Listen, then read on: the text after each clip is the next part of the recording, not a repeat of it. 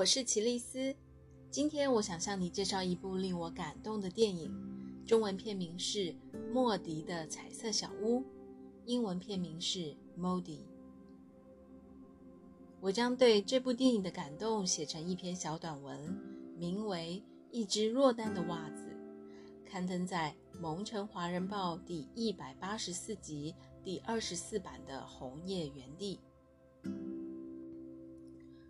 莫迪的彩色小屋是加拿大民俗画家莫迪的传记电影。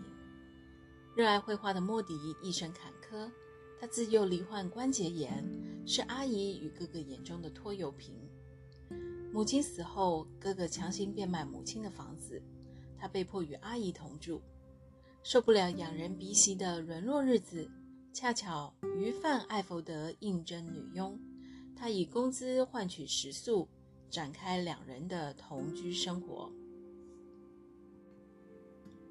生长于孤儿院又着于言辞的艾佛德不善与人交，相伴生活总是充斥暴力矛盾。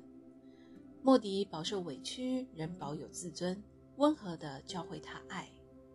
他畸形的身体里焕发鲜活的感受力，他的画笔为喜怒哀乐着色，勾勒出通往幸福的温馨之路。新婚之夜，艾佛德柔情自比为一只落单的袜子，预示这段婚姻就此完整双方的灵魂。他的神来之笔保存小镇生活的富裕甘甜，他理解自己，懂得生活，是大气的落实者。他将美好的画面珍藏于记忆里，浮现于画作中，是慈悲的谛听者。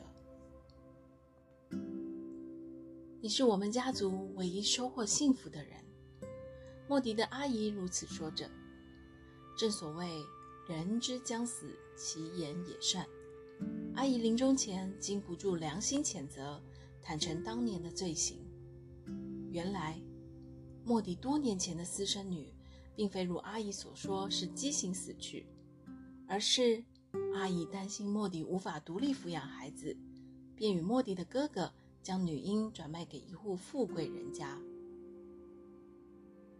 震惊不已的莫迪在丈夫艾佛德的带领下来到女儿的家，无法与亲生女儿相认，只能角落里默默凝视。即使命运乖舛，家人不易，她任由哀伤遗憾随泪水流逝，心中仍一片温柔。莫迪一生仰不愧于天，俯不怍于人。当他在医院病床辞世时，那不是悲哀的句点，而是温润的圆满。公道不一定响亮而来，不一定轰烈而去。坚定信念，努力做自己，生命自会还你一个公道。